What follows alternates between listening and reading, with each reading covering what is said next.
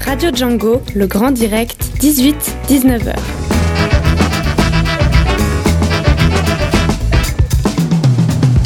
Salut à toutes et à tous et bienvenue pour cette nouvelle édition du Grand Direct sur Radio Django.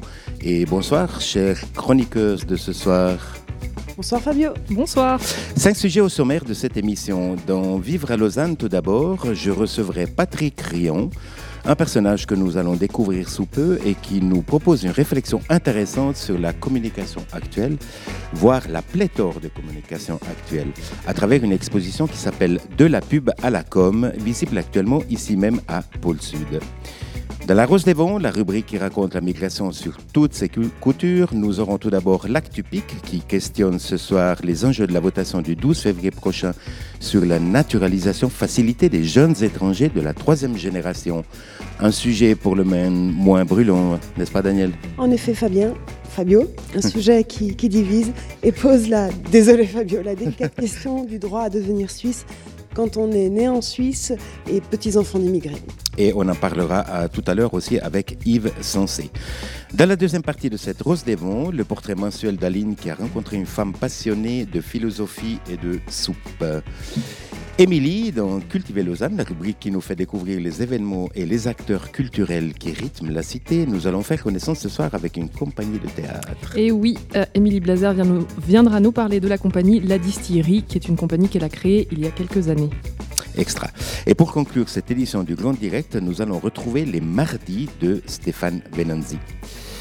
Alors, euh, pour récapituler, de la pub à la com, l'actu pic sur la naturalisation facilitée, le portrait d'Aline, la rencontre de la troupe de théâtre La Dystérie et les mardis de Stéphane Venanzi, tel est le menu que nous vous proposons pour cette 84e édition du Grand Direct, que vous pouvez suivre en direct en public à Pôle Sud, dans le quartier du Flanc à Lausanne, tous les mardis de 18h à 19h, et, et bien sûr sur euh, les podcasts sur le site django.fr. Ce soir, c'est Fabio Micro en remplacement de la voix légendaire de Fabien qui vous accompagne habituellement dans les grands directs. Fabien qui voyage ou devrait voyager ces jours aux États-Unis d'Amérique. Enfin, on n'a pas de nouvelles depuis. On lui souhaite en tout cas d'avoir bien réussi à franchir la frontière américaine et la folie trumpienne.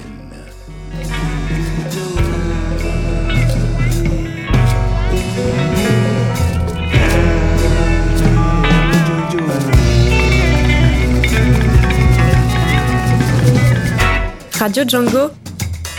Vivre à Lausanne. Et comme promis, on va parler d'une exposition euh, et notamment de la réflexion qu'elle propose au sujet notamment de la communication, plus particulièrement de son caractère intrusif et anti-écologique. On va le faire avec une personne à qui je demanderai de se présenter d'elle-même. Bonjour Patrick Crion. Bonjour Fabio. Qui es-tu? Qui je suis? Alors je suis quelqu'un de tempérament euh, optimiste, caractère pessimiste, peu enclin au bonheur, mais pratiquant assez volontiers la passion de vivre. Et puis, euh, pour le reste, euh, pour le parcours social, disons, professionnel, ben, j'ai été formé en tant que graphiste dans les années 70, profession que j'ai assez rapidement abandonnée quand l'ordinateur a déferlé, ce qui m'a un peu poussé sur la voie de la culture, puisque c'était un peu la seule chose qui restait de disponible pour travailler avec ses mains et sa tête. Et c'est donc dans ce parcours professionnel opéré au sein de la culture que j'ai pu prendre conscience euh, des différents motifs qui animent cette exposition, à savoir l'une d'entre elles, euh, l'imposture de la culture en tant que culture de consommation et abandon de culture en tant que comportement d'une société. Voilà, alors on va en parler euh, tout de suite avec toi euh, plus en profondeur. Et tu proposes à travers une installation, de, l'installation dont tu viens de parler, de réfléchir justement à la communication et à ses conséquences sur notre mode de vie, ainsi que sur l'environnement. Le constat que tu fais, c'est que le gaspillage de papier explose par les possibilités que les nouveaux outils informatiques, notamment, permettent à tout un chacun, en termes d'autoproduction, y compris euh, en mode diffusion papier. Autrement dit, on pensait qu'avec l'avènement de l'informatique, on allait diminuer la production de flyers, affiches et autres brochures de promotion, alors que c'est l'inverse qui se produit actuellement. Et ceci, pas seulement dans le domaine commercial, mais aussi dans celui du social et celui de la culture. Ce qui est intéressant dans ta démarche, après avoir vu ton exposition, c'est que tu as pris un lieu cible comme terrain d'analyse, plus précisément Pôle Sud, le centre socioculturel où nous sommes ce soir, une structure justement sociale et culturelle et qui n'échappe euh, pas elle non plus à la règle de la boîte aux lettres qui déborde de toute publicité, promotion, centrée justement sur des événements culturels et sociaux, voire politiques les arts de la scène, la mode, les cours et séminaires, les rendez-vous militants, etc. Tu t'es donc attelé à recueillir pendant un laps de temps ces kilos de papier pour vérifier l'étendue de la promotion qui est adressée à ce lieu.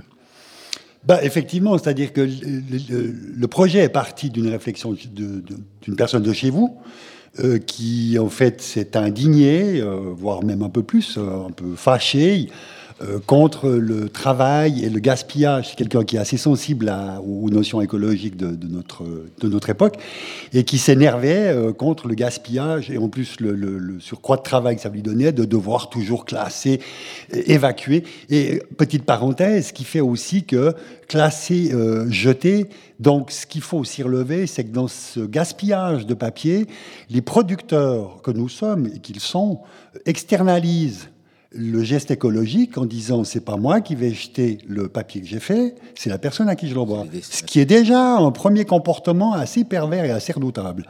Donc voilà, elle s'énervait contre ces pratiques. Et puis évidemment, ben, eu égard à ce que je suis et à, voilà. Euh, et tu es aussi un usager de ce lieu. Il faut je suis alors oui, c'est justement puisque je, viens régulièrement mmh. ici travailler et que je, je, connais donc bien cette personne qui, euh, justement, à un moment donné où je, où je travaillais euh, dans le lieu, a émis spontanément cette, euh, cette réflexion qui, moi, m'a interpellé immédiatement. Et j'ai donc, je lui ai donc proposé de ne pas laisser passer la chose innocemment, mais de, de, s'en saisir et d'essayer d'en faire quelque chose. C'est comme ça que l'exposition est partie. Et tu as créé cet événement qui questionne effectivement les gens, les usagers qui passent et puis les, les visiteurs. Voilà, Une exposition ouverte à tous. Mais avant de parler de ce que tu as vérifié en écumant les kilos de papier promotionnel, euh, j'aimerais qu'on s'arrête sur le titre de l'exposition ou de cette installation que tu as appelée De la pub à la com. Euh, pourquoi ce titre qui, euh, invite à, réfléchir sur le mélange entre la pub, la, réclame, bref, et, son côté marchand, et la com, la communication, dont on pourrait croire qu'elle reflète davantage l'ambition de passer une information non commerciale, justement non marchande? Alors pourquoi? Ben Exactement pour la raison dont tu parles, c'est-à-dire que justement cette confusion est largement entretenue. Alors on ne va pas dire que le militantisme, quand il fait euh, du papillon, euh, le fait dans la même mesure que Veillon ou que McDonald's, non, effectivement. Euh, cependant, ce qu'il faut quand même citer, c'est que tous, ces moyens, tous ces moyens d'information, cette communication qui circule en permanence, elle crée une confusion. Cette confusion, elle n'est pas du tout accidentelle, à mon sens, elle est voulue. C'est-à-dire que finalement, euh, dans un espèce de système aussi léthargique que le nôtre, où finalement tout le monde est un peu euh, à la fois interpellé, à la fois anesthésié, ou en espèce, une espèce d'équilibre euh, de funambule entre ces deux choses, ben, pour le système, cette chose-là est parfaite parce que elle permet une critique qui ne menace en rien du tout l'équilibre de, de, de, de, la stratégie sociale. C'est-à-dire que c'est une critique qui circule, dont on parle et qui est complètement circonscrite au fait qu'on en parle. C'est tout, ça s'arrête là. Donc euh, le, fait de, pour moi, le constat d'échec et la volonté de, créer cette analogie de la pub à la com, c'est d'une part pour bien montrer que les gens, peut-être une certaine caractéristique, différencient encore cette chose. Pour une grande partie, c'est plus du tout différencié. Et puis euh, l'autre l'autre aspect de la question, c'est que pour une grande partie des jeunes, ils ignorent que la com, euh, son ancêtre, c'est la pub. Mhm. Et que les liens de consanguinité sont pas coupés. Donc la, com, la com, à ton avis, manipule de la même façon? Ah bah alors complètement. C'est-à-dire, bah oui, c'est clair. Dans les deux registres, on est dans un, dans un summum. Et d'ailleurs, j'irais jusqu'à dire que je pense même que la com est faite pour former les gens à la manipulation. On nous forme à ça. Il faut faire des dossiers, il faut créer des choses, il faut instrumentaliser, la réalité de sa vie, se présenter sous un certain jour. Donc c'est du mensonge, du mensonge qui nous est recommandé par le système. Mais c'est du mensonge institutionnalisé, c'est rien d'autre. Mais euh, la communication d'une pièce de théâtre, par exemple, qu'on a montée euh, euh, sur, je ne sais pas, sur des problématiques humaines et sociales, est-ce qu'elle ne mérite pas d'être largement étendue? Oui, si, on aborde là des domaines qui sont évidemment délicats à trancher. je les tranche assez facilement pour ma part, mais je vais peut-être pas le faire ce coup-là. c'est vrai que on peut pas d'emblée exclure tout ce qui se passe actuellement au niveau de la communication. Ce qu'on peut, à mon avis, par contre, exclure, c'est la facilité avec laquelle on peut y accéder et le manque d'effort que ça demande pour parvenir à exprimer un objet de, volonté personnelle. Il y a, une sorte de facilité. Oui, on n'est on est que dans une époque de facilité. Tout devient facile et les gens ont tendance à croire que c'est merveilleux. De pas production à outrance, presque. De production, et parce que c'est facile, mais que ce qui fait aussi l'intérêt d'une démarche, c'est pas seulement son objet, alors comme tu dis, un spectacle, c'est pas seulement ça qui est intéressant. Ce qui est intéressant, c'est de voir l'investissement que la personne fournit là-dedans, c'est de voir les dépassements d'elle-même qu'elle doit fournir pour arriver à parler de, de, son objet ou de son intérêt. Parce que ça, ça crée aussi l'intensité de l'action qui va avoir lieu. Si tout devient facile, les actions sont faciles, elles se vident de leur sens, tout devient confortable, et donc ces actions ne génèrent plus rien du tout. Mais quels, quels sont les discours, euh, à ton avis, que tu retrouves aussi bien dans la com euh, provenant des secteurs sociaux, culturels, militants, que dans les secteurs productifs et mercantiles? euh, l'analogie de discours, ce sera peut-être difficile de, le dire aussi euh, brièvement et rapidement que maintenant. J'irai peut-être pas dans l'analogie discours, mais j'irai en tout cas dans l'analogie des, des, outils de manipulation, c'est-à-dire le visuel. Euh, on prend des on prend des pingouins pour vendre des bagnoles. Euh, c'est pas franchement une analogie de, de langage, mais c'est clairement utiliser l'affect pour guider le consommateur où on veut. Au militantisme, c'est un peu pareil. Quand on voit les luttes de clochers qui existent maintenant entre certains mouvements sociaux, tout ça parce qu'un dit que noir c'est mieux que rouge et l'autre dit que rouge c'est mieux que noir, en même temps ils utilisent exactement les mêmes outils de production, euh, pour convaincre les autres de la réalité et de la justesse de leurs propos.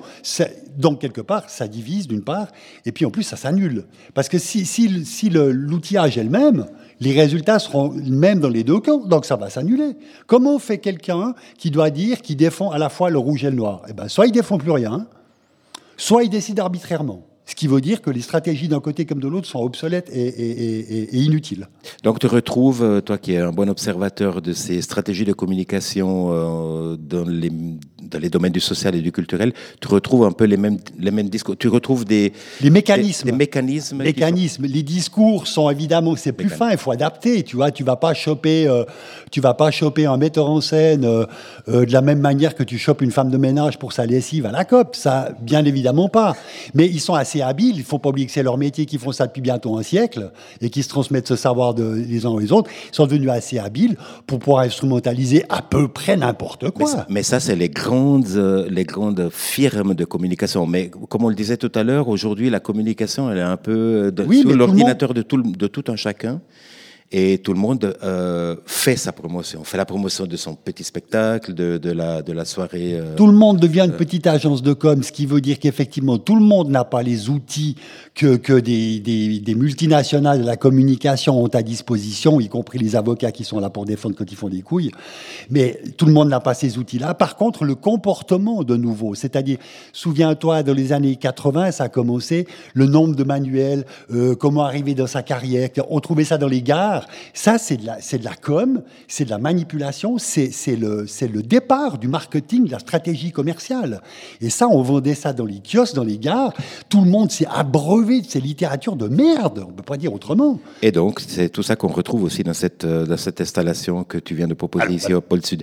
Alors, un, constat, euh, j'en suis où? Oui, quel est le constat Quantitatif d'abord? Donc, tu as pris ce lieu comme euh, terrain d'expérimentation et tu as récolté euh, deux tonnes de... Alors, j'ai récolté, je pense que déjà, il faut relativiser, je pense que c'est tout à fait indicatif, parce qu'en en fait, déjà, tu sais que le projet, on l'a lancé euh, de façon assez rapide, enfin, c'est un peu arraché. C'est, je vais pas, j'aurais pas la malhonnêteté de dire que ce qu'on voit dans le lieu est représentatif euh, de façon fiable, mais ce que ça montre quand même, c'est que c'est à peu près sur une période de trois semaines, un mois qu'on a décidé tout ça. tout n'a pas été gardé non plus, il faut le dire aussi. Bien sûr. Ce que ça montre, c'est quand même que on couvre quand même quatre murs d'un petit lieu, avec des formats petits, moyens, euh, quand même dans l'ensemble plutôt du domaine du papillon. Euh, on soit quantitativement, peut-être ça représente rien. C'est comme quand on dit à quelqu'un, quelqu'un d'autre gagne un milliard. Il y a un moment donné, ça ne veut plus rien dire. Mais ce que ça montre, c'est qu'on peut s'intéresser à ce projet, s'y arrêter et voir qu'effectivement, dans un lieu aussi finalement petit parce que vous êtes une structure où vous bossez beaucoup, vous n'êtes pas 300 comme dans une... Donc, dans une structure assez petite, finalement, où les, où les interpellations individuelles sont, sont limitées, 4, 5, 6 personnes, euh, ça produit quand même, enfin, ça fait beaucoup de, beaucoup de, de, consommation. Sans compter que, sans qu'il manque tout ce qui arrive via Internet, bien sûr, hein, euh, dont, dont tu n'as pas euh, dont tu n'as pas récolté les, les résultats, parce que parfois on, reçoit aussi des messages avec des fichiers attachés, comme quoi il faudrait imprimer euh, des choses pour les mettre à disposition des, des usagers. Des recettes. Euh, est-ce, que cette installation propose des recettes un peu pour sortir un peu de ce... Bah, l'installation en elle-même, pas, pas pas totalement. Enfin, elle propose deux, trois choses. on peut remarquer au passage des vestes écrites, euh, qui était une initiative personnelle que je faisais euh, voilà, spontanément euh, pour, pour, mon plaisir. Et au, au, cours de certaines discussions, j'ai pris conscience du fait que ça, ça pouvait tout à fait devenir un support, l'homme sandwich, mais n'a pas obligé d'avoir un panneau de 1,5 kg sur ses épaules pour fonctionner. Si tu écris sur ta veste tel événement, tel lieu, tel moment, c'est un événement régulier, eh ben, ça fonctionne. Mhm. Donc, du coup, évidemment, tu n'en as pas 300 000 qui circulent, mais de toute façon, ça, ça sert à quoi qu'il y en ait 300 000 qui circulent? Si si quelqu'un à Lausanne a ça sur sa veste, moi je l'ai vérifié avec la mienne, à un moment donné, c'est devenu carrément connu. Donc l'idée, c'est de porter soi-même un de peu porter le message. soi-même. Euh, ou alors, autre, autre solution, c'est de se redélier un petit peu la langue, pas seulement la langue. Je viens de vivre ça tout à l'heure. Une, une, jeune fille m'a interpellé dans la rue pour me dire bonjour, et on a eu une grande discussion. Elle voulait simplement me dire bonjour. Ben, si on délie nos langues et puis qu'on euh, reprend contact avec les gens, un peu comme on en a envie dans la rue, euh, ben, c'est des terrains de Enfin, je veux dire, si moi je rencontre quelqu'un, je dis bonjour, comment vas-tu euh, Personne ne peut m'empêcher de lui dire, eh ben, il y a, y a, une clôture d'exposition à Pôle Sud. Est-ce que tu veux venir? Donc, ça, c'est un moyen de communication immédiat qui, en plus, a l'avantage de solidariser les gens où il y a une, active, une action possible, mais pas des petits Chinois qui sont à 10 000 km puis qui peuvent strictement rien pour nous ici. Absolument. Donc, le côté régional de la communication, elle doit aussi être très important. Ah bon, euh, merci beaucoup pour ton passage. Euh, euh, Patrick. Tu viens de le dire, il va y avoir à la fin de cette semaine, euh, vendredi, un finissage de cette exposition qui est donc visible jusqu'à vendredi 3 février. L'exposition, je rappelle, elle s'appelle De la pub à la com et il est prévu un finissage sous la forme d'une verrée et d'une discussion aussi. L'idée, c'est de, c'est de partager un petit peu ce que les gens ont à dire par rapport à, enfin, pour continuer un peu le débat qu'on vient de, qu'on vient d'avoir un petit peu toi et moi au micro de Radio Django. Merci beaucoup. Ça, ça me fait très plaisir. Alors, rendez-vous à Pôle Sud, vendredi 3 février, dès 18h. Merci, Patrick.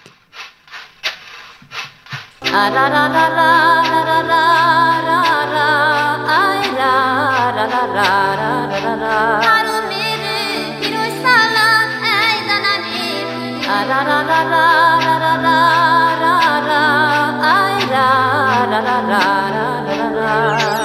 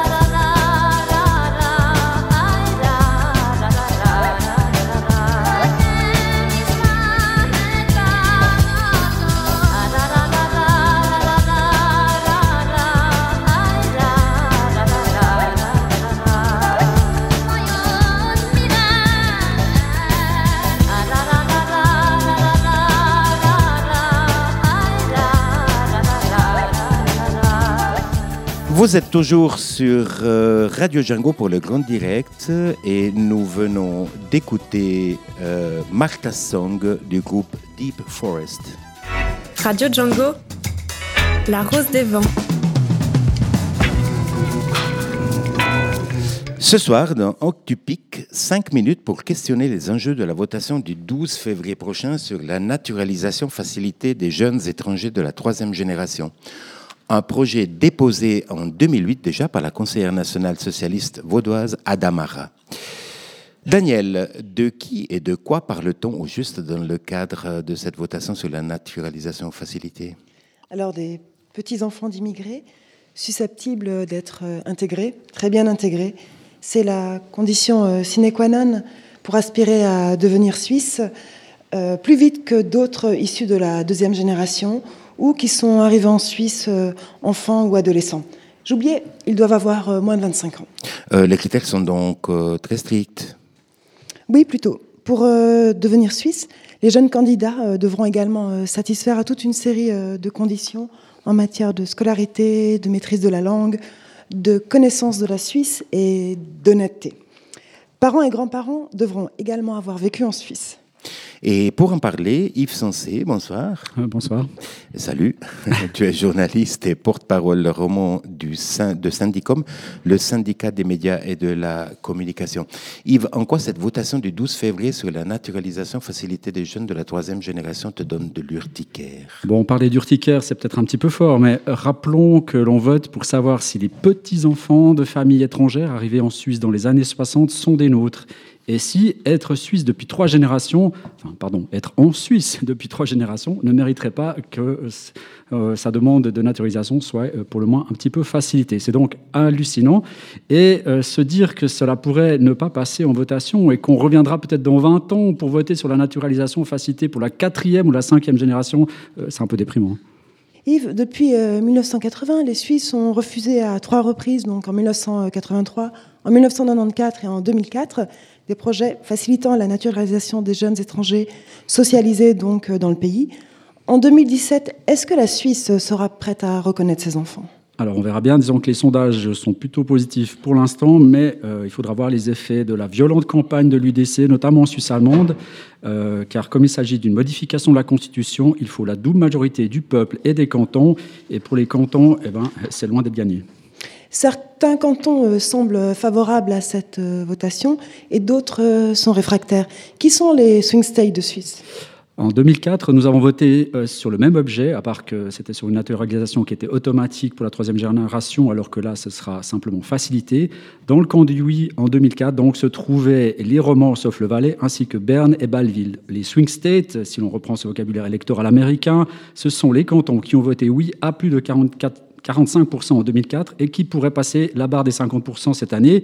Ils sont peu nombreux, Zurich, le Valais et le Tessin. Euh, la campagne, les campagnes de l'UDC Valais et de la Lega euh, rendent peu optimistes pour le Valais et le Tessin. On peut rajouter Bâle-Campagne qui avait dit oui à 43%. Pour les autres comptants alémaniques, le oui était beaucoup plus faible le soutien du centre droit, annoncé aujourd'hui même dans la presse, à 10 jours du scrutin, arrive vraiment tard. Et peut-être que cette émission, il aurait fallu la faire à Aquar ou en Suisse allemande. Quoi. Ou en Argovie. Finalement, que conteste euh, l'UDC euh, dans cette procédure de naturalisation? Bah, Fondamentalement, je crois que l'UDC euh, conteste l'idée que l'intégration soit supposée bonne après, même pour la troisième génération, et la suppression des tests d'intégration enrage l'UDC. Euh, comme toujours, plutôt que de construire un vivre ensemble où chacun a des droits et des devoirs pour devenir un citoyen à part entière, l'UDC joue sur les peurs avec cette femme en burqa, étranger égale danger, extrémisme, terrorisme.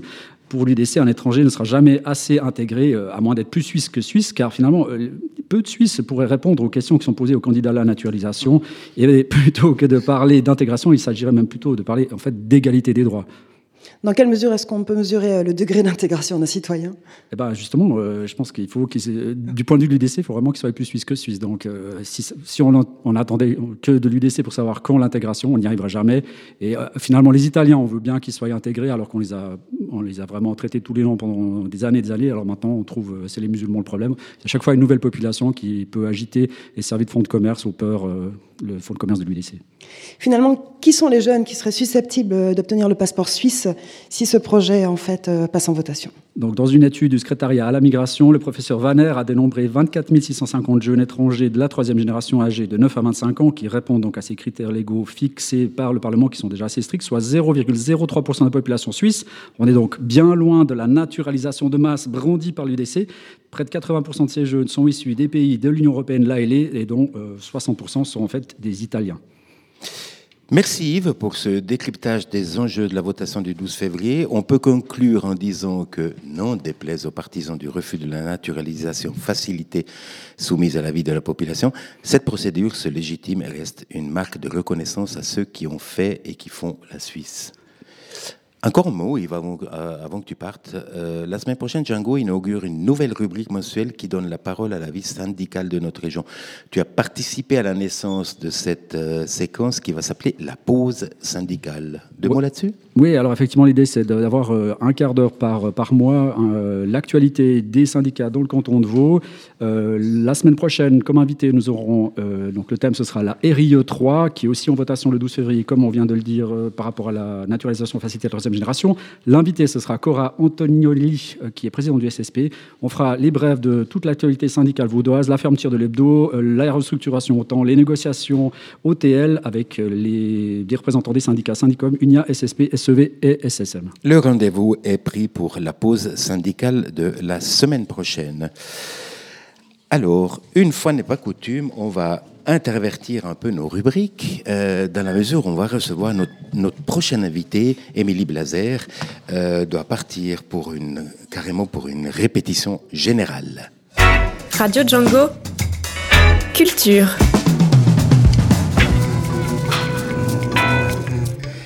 Ce soir, dans Cultiver Lausanne, nous allons parler des arts de la scène et du théâtre par le biais d'une compagnie qui est née dans les années 2010. Émilie, cela nous donnera ainsi l'occasion d'appréhender d'un peu plus près ce milieu artistique en mouvement, notamment en Suisse romande. Oui, bonsoir Fabio. Alors, comme tu l'as dit, l'émission de ce soir est l'occasion de creuser dans un domaine qui est finalement peu connu du grand public.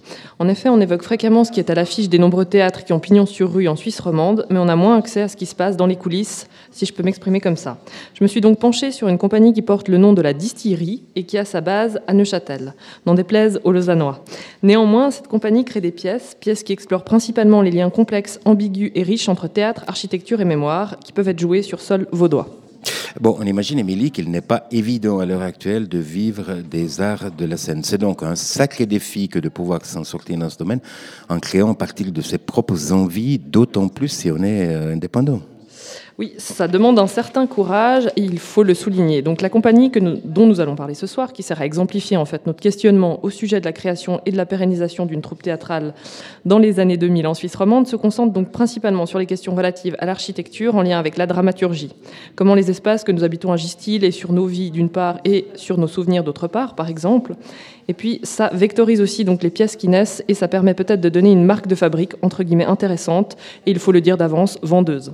Effectivement, ce que tu racontes suscite de nombreuses questions et interrogations et donne envie de creuser davantage ce qu'il est, ce qu'il en est du domaine théâtral en Suisse romande. Pour en parler euh, de manière approfondie, nous recevons ce soir Émilie Blazer. Bonsoir. Bonsoir. Émilie, vous êtes à l'origine de la création de cette compagnie La Distillerie après avoir suivi un cursus de formation à l'école de la manufacture à Lausanne. C'est exact, oui. Alors, comment en vient-on à créer une compagnie théâtrale telle que la vôtre aujourd'hui en Suisse romande? Par quel processus doit-on passer? Comment on peut s'y prendre?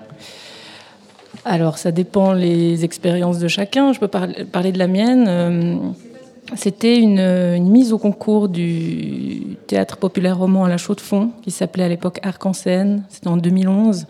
Ils ont lancé un appel aux artistes de la région pour mettre en valeur le patrimoine culturel neuchâtelois.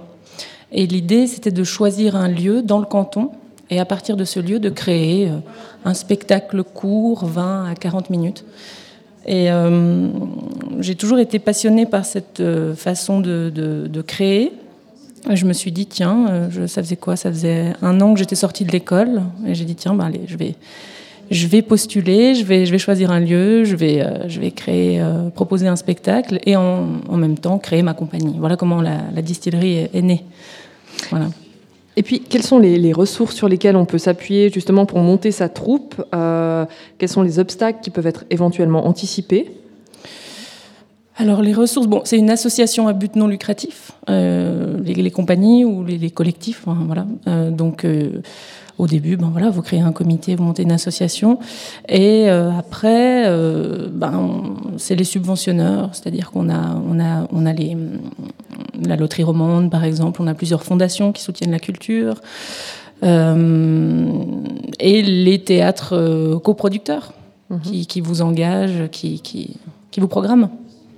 Puis une fois donc la troupe, la, pardon, la troupe créée et fonctionnelle, comment est-ce qu'on peut exister aux yeux des collectivités locales et régionales? Bon, justement là, vous, vous travaillez euh, à la chaux de fond, mais enfin, comment est-ce qu'on peut exister un petit peu en dehors de, de ce qui vous a créé? Euh, oui, alors je travaille pas qu'à la chaux de fond. Après, on, on, monte euh, des projets, on essaie de créer une, tournée, on tourne. L'idée, c'est de comment exister? Ben, en faisant des choses, en faisant le, le plus de choses possibles, en mhm. fait. Donc il faut être très actif. Oui, il faut être très actif dans ce domaine. Euh, Émilie, comme les lieux, l'architecture est, très importante pour vos spectacles, comment vous agissez vous, C'est un lieu qui vous donne tout à coup euh, euh, l'idée de créer un spectacle ou bien vous avez un scénario et vous cherchez le lieu qui s'adapte? Non, alors c'est vraiment euh, la première version dont, vous parlez. C'est le lieu, moi je suis passionnée d'architecture, et c'est vraiment le lieu qui va euh, donner le, spectacle finalement. Euh, on, va, on va choisir un lieu pour la force de son architecture ou de son histoire, et puis à partir de ça, on va créer une forme courte, j'aime bien appeler ça situation construite, parce que c'est un peu entre la performance et, et des pièces plus théâtrales. C'est court, toujours entre 20 et 40 minutes. Et à partir du lieu, on crée une forme. Euh, on est plusieurs acteurs de disciplines différentes et on emmène le public à travers ce lieu. Donc c'est plus une expérience, je dirais, qu'on donne à, vivre aux gens. C'est ça que je cherche. Euh, euh, voilà. On a le sentiment, quand on arpente votre site internet, que les liens en fait que vous tâchez de tisser entre divers domaines vous parlent à vous personnellement avant tout. Il y, a, quelque chose qui m'a frappé comme ça de la recherche euh, presque archéologique euh, dans, vos questionnements. Et est-ce que vous croyez que la création théâtrale contemporaine doit partir de choses vécues de manière intime afin d'avoir plus de consistance? Ou bien est-ce que vous pensez qu'il est mieux de partir de thématiques plus banales et quotidiennes afin de toucher un public plus large euh, qui peut être moins dans une recherche d'introspection, mais finalement qui nourrit des envies de se distraire qui sont tout aussi légitimes? Pourquoi est-ce qu'on crée telle pièce ou telle autre, pourquoi est-ce qu'on choisit euh, tel texte que tel autre? Je pense que je pense que ça part toujours de, de, questions euh, personnelles, euh, en tout cas d'envie. Je pense mhm. que c'est après on est. Moi, je pense pas du tout à à ça. C'est-à-dire, enfin, je pense pas, bon, je vais faire un spectacle qui va toucher peut-être plus de gens. Enfin, je suis pas du tout dans, dans cette démarche. Et même, je, dirais, je dirais que je suis plus à l'inverse, parce que par exemple, les spectacles que je crée avec la distillerie, euh, c'est toujours pour un petit groupe de personnes. Euh, par exemple, là, on a fait un spectacle à Paris dans un lieu de un bâtiment euh, logements sociaux de Herzog et de Meuron, et c'était un spectacle pour une personne à la fois. Et c'est vrai qu'il y a des gens qui me disaient mais oh là là mais il y a personne qui peut le voir. Et puis je dis bah voilà c'est comme ça c'est ce que je recherche et ce que j'aime c'est-à-dire euh, la, la, la c'est comme des petits cadeaux quoi des petits mhm. euh, des petits secrets. Et il y a qu'un petit euh, groupe de personnes qui, qui l'auront vu voilà. Mhm. comme la première création qu'on a fait à, à la Chaux de Fonds au crématorium de la Chaux de Fonds c'était 20 personnes maximum. Alors on l'a joué 9 10 fois je crois. Mais il y a encore des gens qui me disent ah, vous voulez pas le reprendre parce qu'on n'a pas pu voir ça. Ah mhm. Est-ce que vous avez une, prédilection de, lieux, euh, par exemple des lieux plutôt collectifs euh, ou bien des lieux administratifs ou les cimetières ou bien je sais pas? Euh, ben moi c'est vraiment le, le, mes goûts architecturaux, je dirais, qui, enfin ça part de là. Par exemple, j'ai très envie d'aller dans les Grisons, c'est une partie de la Suisse où il y a énormément de, constructions qui, me, qui, me, plaisent, des petites chapelles au milieu d'un champ, euh, juste en béton, enfin, et où tout à coup mon imaginaire peut, peut s'emballer. Et euh, donc, euh, ouais. Après. Et vous vous imprégnez de ce lieu vous, vous, allez, bien sûr, mais vous allez à la rencontre de ce lieu, vous y dénicher l'histoire, les, Oui, alors il y a les tout- points forts de, dans- de- de sa vie. euh. Exactement, il y a toute une phase. euh, ben, déjà, moi, je fais beaucoup confiance à la première impression quand j'entre dans le lieu, parce qu'il se passe toujours quelque chose et j'essaye toujours de me souvenir de cette euh, sensation. Et puis ensuite, euh, euh, oui, après, il y a toute une phase de recherche où euh, moi, je, je vais, je vais gratter, on va un peu gratter derrière la pierre, c'est-à-dire son histoire. Mais euh, c'est pas euh, des spectacles historiques, hein, vraiment pas. C'est-à-dire qu'on fait toujours le lien avec aujourd'hui, avec des questions qui vont pouvoir nous toucher, enfin toucher chacun de nous, quoi. C'est euh, personnellement. Donc les, les, les, les thèmes vont varier, les, les parcours vont varier parce que le parcours de, la, de ce spectacle va être propre au lieu. Et c'est vraiment des spectacles qui peuvent se jouer que dans ces lieux-là. C'est-à-dire que le spectacle qu'on a fait au crématorium de la Chaux-de-Fonds, on ne pourra pas le faire dans un autre crématorium. C'est impossible. Voilà. Là, on est début 2017. euh, est-ce qu'on pourrait savoir quels sont vos projets pour cette année? Et puis, est-ce que vous allez euh, passer, alors on sait un peu euh, par Lausanne ces prochains temps? Oui, et ben, dès demain euh, au théâtre de l'Arsenic, avec euh, le collectif Sur un malentendu, qui est un collectif qu'on a aussi monté avec euh, une bande d'amis de la manufacture. Ensuite, donc dès demain jusqu'à samedi. Ensuite, on va jouer au théâtre de Poche à Genève du 27 février au 19 mars avec ce projet. Et ensuite, un autre projet, alors ce sera en Normandie, voilà, avec des plasticiens metteurs en scène. Et je crois que pour. euh, ouais, après, c'est tout. Pour le moment, c'est tout. Mais j'ai d'autres projets en, cours. euh. Le prochain projet avec la distillerie risque d'être euh, plus en 2018, euh, 17-18 ou 18-19. C'est en préparation. J'ai choisi un lieu à Lausanne. Je vous, je vous dirai pas encore lequel c'est, mais, je viendrai vous en parler euh, dès que ça sera confirmé. Ok. Euh, De toute façon, euh, il y a toutes les informations sur www.la-distillerie.ch. Merci Émilie Blazer, comédienne et musicienne, d'être venue nous parler de votre compagnie, la distillerie donc, et de la manière dont on peut créer et ensuite faire vivre une telle aventure aujourd'hui en Suisse romande. On a déjà rappelé le site euh, ladistillerie.ch et euh, vous pourrez trouver cet entretien toujours sur nos podcasts sur django.fm. Et merci à Émilie pour la préparation de, cette, de ce sujet. Merci. Merci à vous. Radio Django à écouter sur radio.django.fr. Radio Django, la rose des vents. Alors, on continue le ping-pong de nos rubriques ce soir. Et euh, nous voici donc revenus à la Rose des Vents, où Aline nous confie le portrait de Olivera Bernardoni Stojanovic. Originaire de Serbie, Olivera vit à Lausanne depuis 4 ans avec sa famille. Ses deux passions, la philosophie et les soupes. Cette journaliste de métier qui a notamment collaboré avec la Fondation Hirondelle au Kosovo a créé son entreprise artisanale de soupe. Depuis décembre, en plus de proposer un service traiteur, elle les vend au marché à Lausanne. Au micro d'Aline, on la retrouve entre sa cuisine avec euh, son époux Pascal et le marché. Bonjour madame. Moi, je vais me chercher ma petite soupe. Euh, Vous avez aux légumes, voilà. Aujourd'hui c'est légumes, je change un petit peu de légumes. Parfait, moi ça me va super. Alors, euh, elles sont tellement belles. Je vais me prendre une aux légumes avec un petit peu de fromage et voilà. Je vais juste à côté, je viens vite euh, chercher.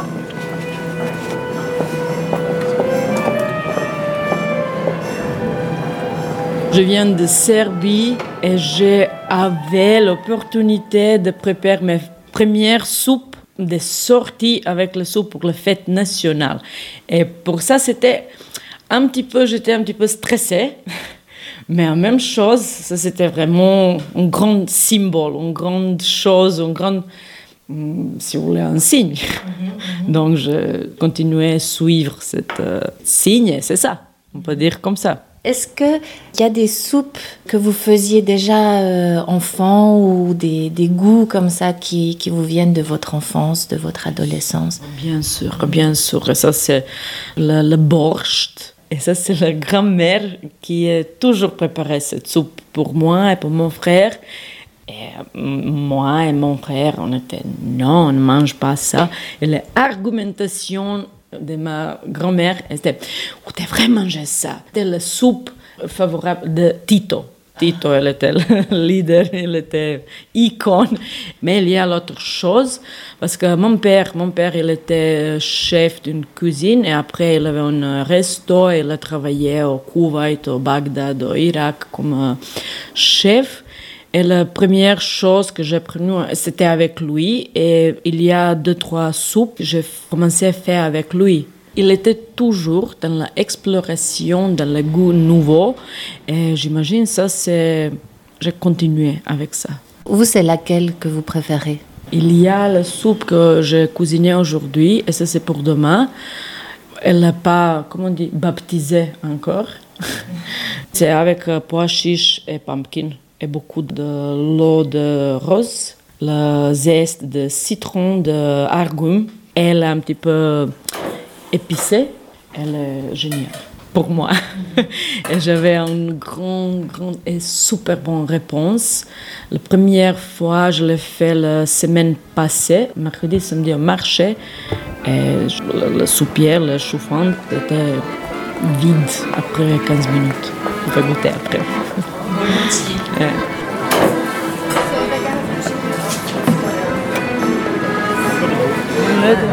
Un peu de crème volontiers.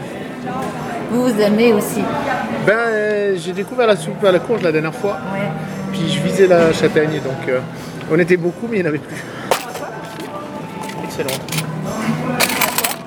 Courge, châtaigne et je sais pas l'autre. Euh, et courge, épicé un petit peu légèrement. Vous devez, vous devez goûter ça. Merci beaucoup, c'est parfait. Merci à vous. Vous avez décidé de, de partir quand? De Belgrade? Euh, Je pense que mon mari a décidé de partir le pont.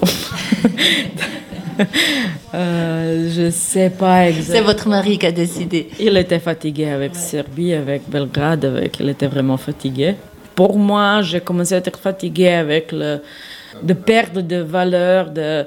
Je crois que les choses vont changer au niveau de politique, mais on a pris dix ans et exactement la même garniture de politiciens était encore là. Je dis, pour une fois, je vais suivre mon mari. Première et dernière fois. Donc, on était venu ici. Euh, comme ça.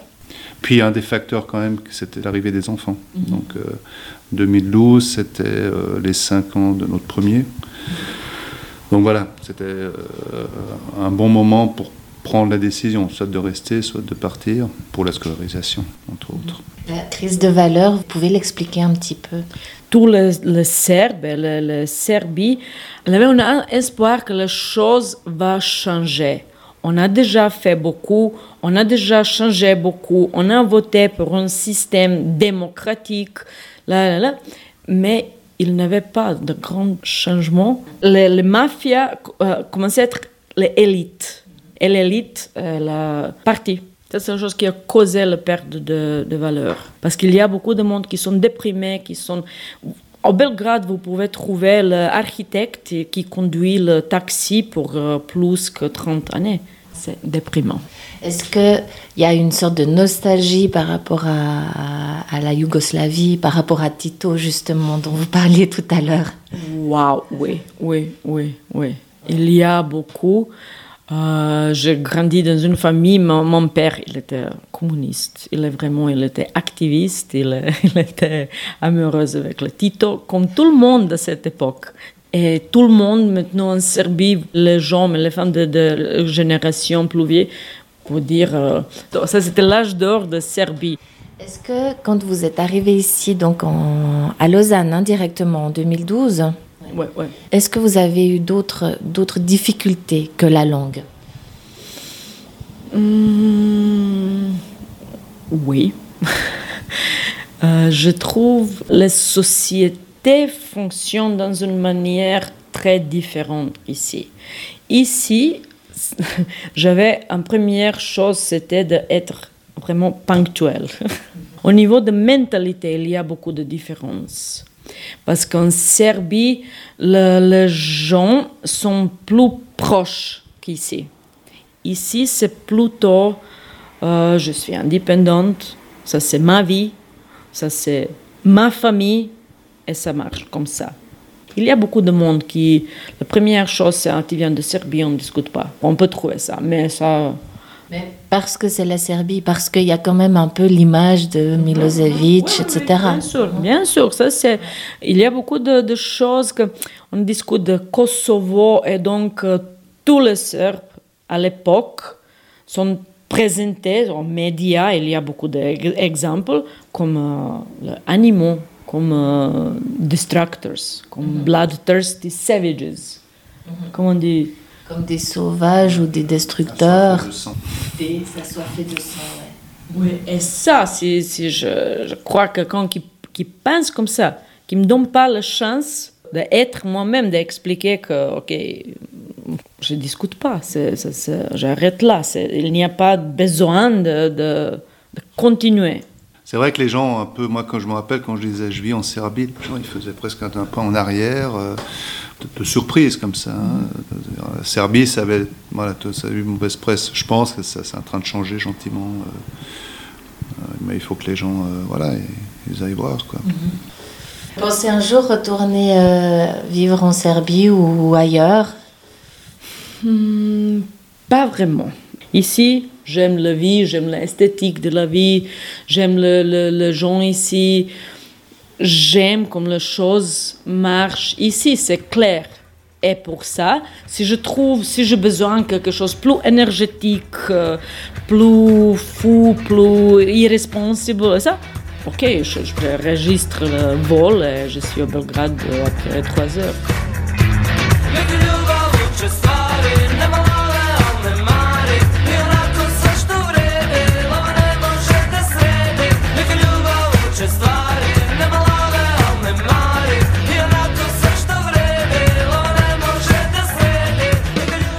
Peu plus fou là-bas qu'ici.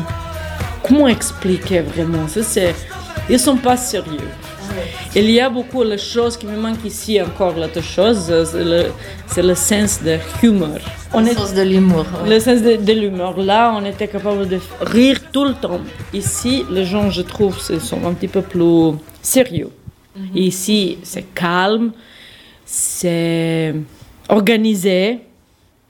Belgrade, c'est complètement opposite. Disharmonie, désorganisation. Euh, mais ça donne un, un esprit différent. Disons, il y a un événement marquant pour la Serbie. Le lendemain, vous avez quatre blagues sur cet événement, mais drôles. Alors, je ne sais pas s'il y a des, des fabriques à blagues quelque part en Serbie, mais c'est un peu comme si s'il y avait des gens qui étaient payés pour faire des blagues.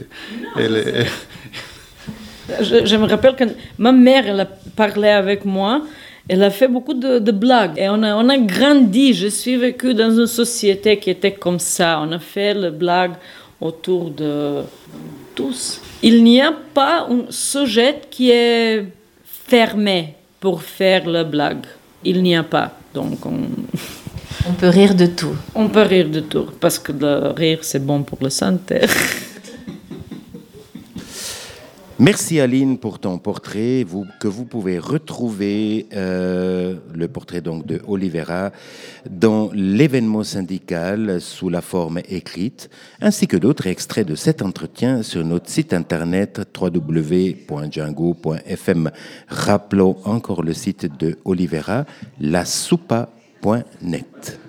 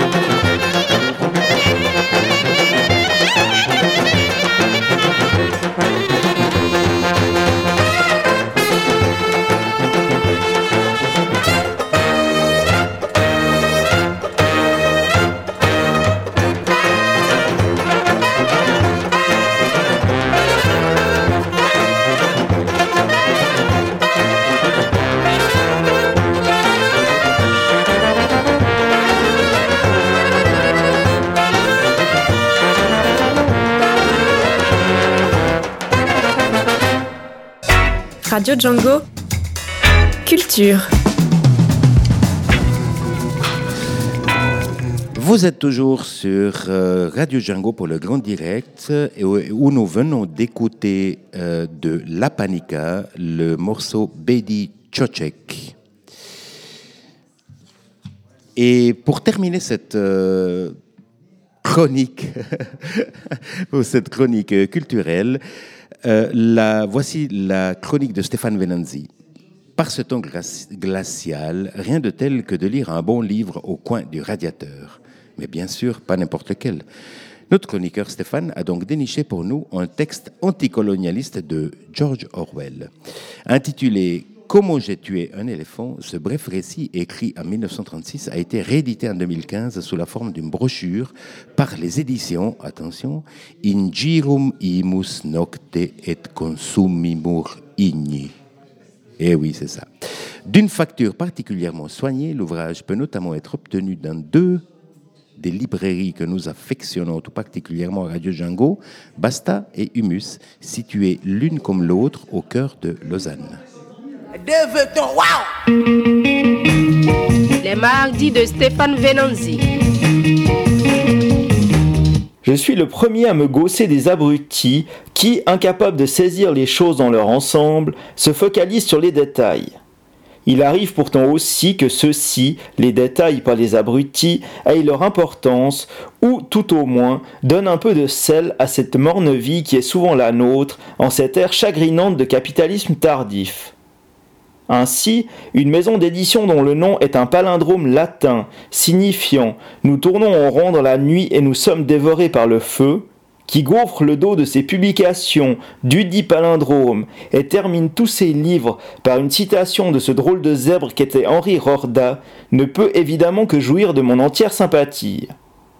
À plus forte raison que cette même maison d'édition, après un texte de Panaït Israti, dont il avait déjà été question au micro de Radio Django en 2015, publie Comment j'ai tué un éléphant de George Orwell. Surtout, ce qui est intéressant dans cette anecdote birmane, narrée par le futur auteur de La ferme des animaux, outre son évidente qualité littéraire, c'est qu'elle pose déjà l'idée qui, 20 ans plus tard, sera au centre du passionnant, et hélas encore trop souvent d'actualité sur bien des points, ouvrage d'Albert Memmi, Portrait du colonisé, portrait du colonisateur. Une idée que je pourrais naturellement vous dévoiler ici, comme le voudrait la convention journalistique, ce qui vous dispenserait tant de lire le texte d'Orwell que celui de Memmi, tout en vous permettant quand même de briller en société. Je préfère donc conclure en vous renvoyant directement à ces deux enthousiasmants auteurs et à leurs livres. Ça ne pourra que faire du bien à vos méninges malmenés par le babil de mes prétendus confrères. Sachez juste encore que le premier bouquin de la liste est fort appréciablement disponible à prix libre, pas seulement chez Basta, mais aussi à la librairie Humus, un endroit où il fait toujours bon traîner et qui organise d'ailleurs lundi 6 février à 21h précise un concert en solo pour caisse claire et objets divers de Rodolphe Loubatière.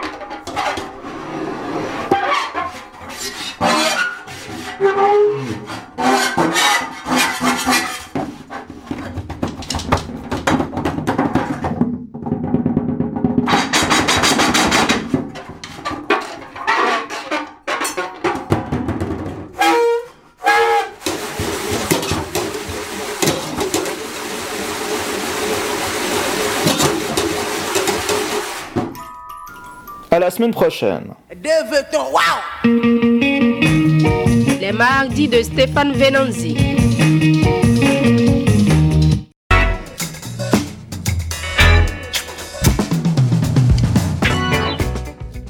Voilà, nous arrivons à la fin de ce grand direct du 31 janvier 2007. 2017 qui vous proposait cinq sujets. De la pub à la com, une réflexion sur la transition entre la pub et la communication actuelle, la naturalisation facilitée pour les étrangers de la troisième génération, objet qui sera en votation le 12 février prochain, le portrait d'Aline de Olivera Bernardini Stojanovic, passionnée de philosophie et de soupe, la compagnie de théâtre La Distillerie et la rubrique culturelle de Stéphane Venanzi. Tous ces sujets, vous pouvez les retrouver en podcast sur notre site django.fm.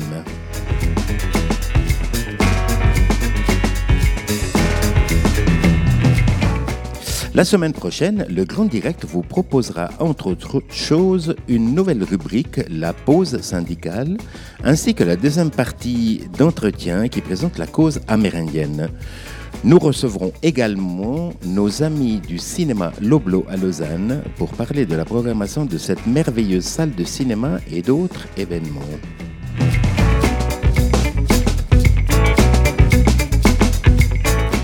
Rendez-vous donc mardi 7 février dès 18h, pourquoi pas, ici en direct sur le plateau de ce studio modeste mais génial de Pôle Sud.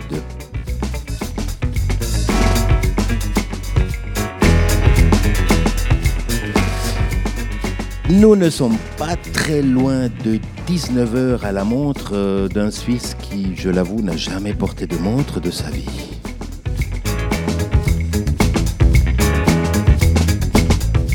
Salut et belle suite à vous.